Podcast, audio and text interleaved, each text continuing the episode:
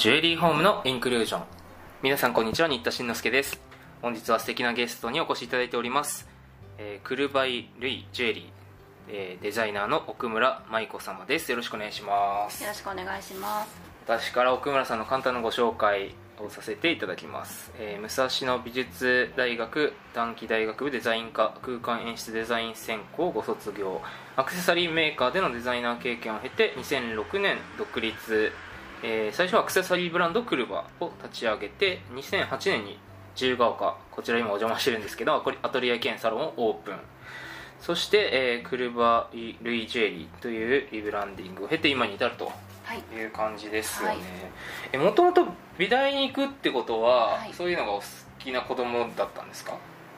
そうですね。まああの絵を描いたりとか、まあ、ふ普通に物を作ったりっていうのは、まあ、昔から好きではありましたね、はい。なるほどなるほど。でえっ、とでも大学でははい、空間演出デザインはい、をやるやられてどういうことやるんですかそれは？空間だけどちょっと建築に近かったりでも建築よりちょっとこうソフトっていうか、はいはいはい。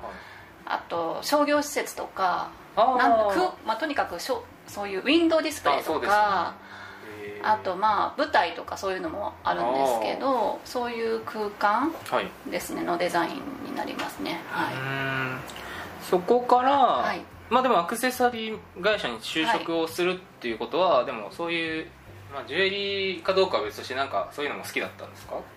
えっ、とそその美大を受けた時もそうなんですけど結構そのこれがやりたいっていうのが常々こうはっきりしてるタイプじゃなくってええ。割と何かのその進路を決めるたびに見つめ直すっていうか自分を。でえっと最初はちょっとこう公園とかそういう大きい空間を作ることに少し興味を持って、えで美大それだったら美大にこんな科があるよっていうのが分かって美大を受けたんですけど、まあやってるうちにあまり大きいものよりもはい。小さいものの方がはい自分には向いてるかもっていうふうに思ってそれもまた就職先をこういろいろ探してるうちにちょっとこうねジュエリうーソーシングに興味を持ったっていう感じですかうねそうなんですね。はい。でその会社員時代はい。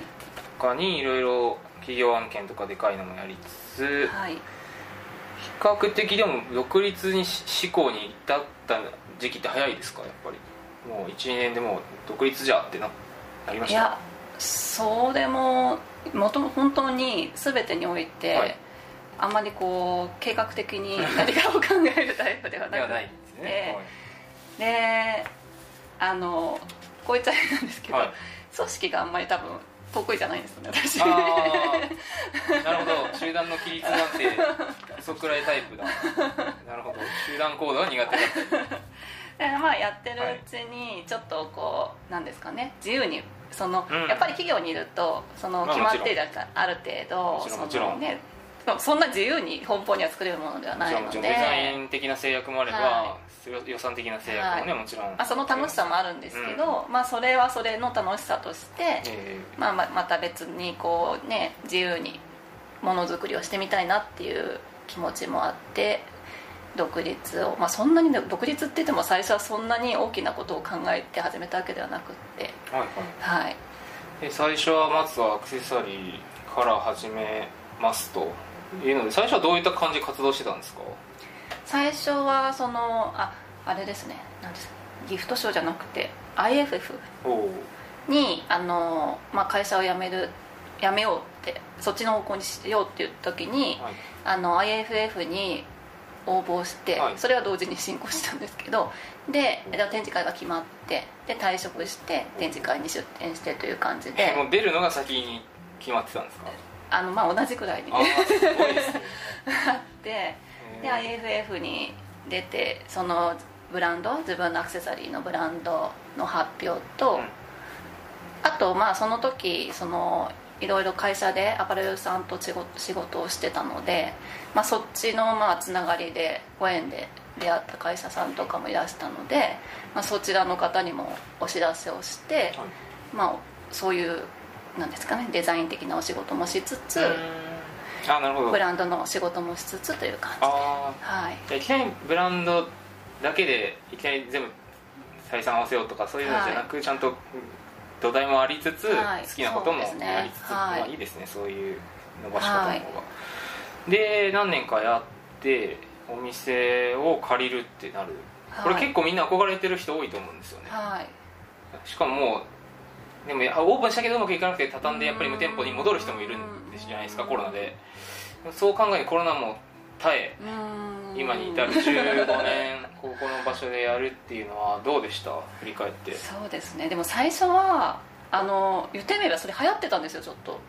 あの独立する人たちがやっぱり企業に行って、はい。そういう仕事をしながら独立するっていうスタイルが割と周りにあったんですか？あってでアトリエを作るみたいな、なんかそういうの流行りだったのか分かんないんですけど、私がその、ね、立ち上げた当初はいははい。結構いて、だからなんかそれがし自然っていうわけじゃないんですけど、はい。今みたいに何ですかね今すごい多いじゃないですか。あのなんで自分で作ってうん。売るっていう環境はその当時よりすごい多いと思うんですけえ当ど時ってまだ逆にウィンネとかクリームとかあんまり全くなくないですね。そういう SNS で無店舗で自宅でも売れますみたいなのがないからこそ、うん。SNS もないですね。そっか逆にもう借りてなんぼみたいなまずテナント、うん。ネットショップもはみんななんか売れるのか分かんないくらいの あるかないのか分かんないくらいの時確かにネ代ットで買うっていうのはだったんですね10年前はそんなねうん。身近な感じじゃなかったですもんね。そうですね。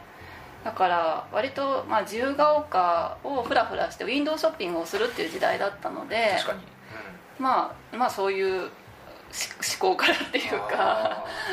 そうですよね。はい。確かに無駄にうろうろしてましたもん。うん。なんかね自由学久々来てなんか懐かしいと思いましたけど あの道狭い人多いみたいな。店も多いみたいな。ちょっとね駅前ごちゃごちゃした感じからこっち来るとちょっと端正な感じになっていく。ねそこどうですか？地元の方とのこう関係性とかっていうのはこの10年でだいぶ出てきてるんじゃないですか？それが意外になくて。そうなんだ。意外になくて、意外に来てくれる方は遠方だったりするんですよ、ね、ああわざわざ見て来られはい。て、まあ、それだけその特定のニッチな層にアンティーク好きとかレース好きとかそういうはい。層がネットとかでインスタ見て来てくださる。そうですねなんでですかね。なんか疑問なんですけどはいはい。近くしかも路の方っていう面だからのは少ないねですね。で意外とサイズダウンしてんだけどみたいなマジの住宅街あるあるみたいなのはあんまなあないんか修理のなんか、ね、あのご年配の方はい。がブローチの修理できるとか、い そういうことは、まあ、コロナがある前とかはちょこっと入ってきたりとかはありましたけど、ええ。まあ、基本的にそういうのは受けてないので っていう感じですかね。ね。うん。今後はどうですか？どんなイメージですかね？ここをベースにどういう感じで、まあ、たまに「ポップアップとかでもありつつ。そうですね。やっぱりここで、ね、紹介したいっていうのが一番あるので、まあ、商業施設だとやっぱり初めて見る方にもあのご紹介できるってそうねいう出会いが。利点はあるんですけど、あの何よりもやっぱりゆっくり見ていただけるっていうのがここの良さああだと思うので、このついた感じで、はい。これ家具とかもなんかアンティークっぽいですけど。そうですね。そういうアンティークのものを集めて、はい。それもなんか結構昔昔っていうか今もあると思うんですけど結構古書をディスプレイに使ったりするのってあ、あはいはい。の何年か前すごい流行ったと思うんですけどですね。その当時結構やっぱりなんかアンティークブームみたいなそういうのがあって、はいでなんかそうこういうものに囲まれる空間にちょっと憧れて、はいはいはい。あのディスプレイに取り入れて、はい、オープンしたんですよね、うんなるほど。でもそういうのがね雰囲気好きとかっていう方はぜひゆっくりアポイント取って J リーグも見ながらね涼んで行かれると散歩楽しくなるんじゃないでしょうかね街ぶらが。えー、そんな感じで、えーこちらの自由が丘のアトリエ兼ショップは、えーオープンが決まってるんですよね曜日が。そうですね。あのイベントがない時は、えっと、火曜日と土曜日の11時から夕方5時まででそれ以外はあの平日でしたら割といる時があるまあアトリエも兼ねてる都合をアポイントにしてるっていう感じなんですけどご相談いただければ全然お気軽にはい。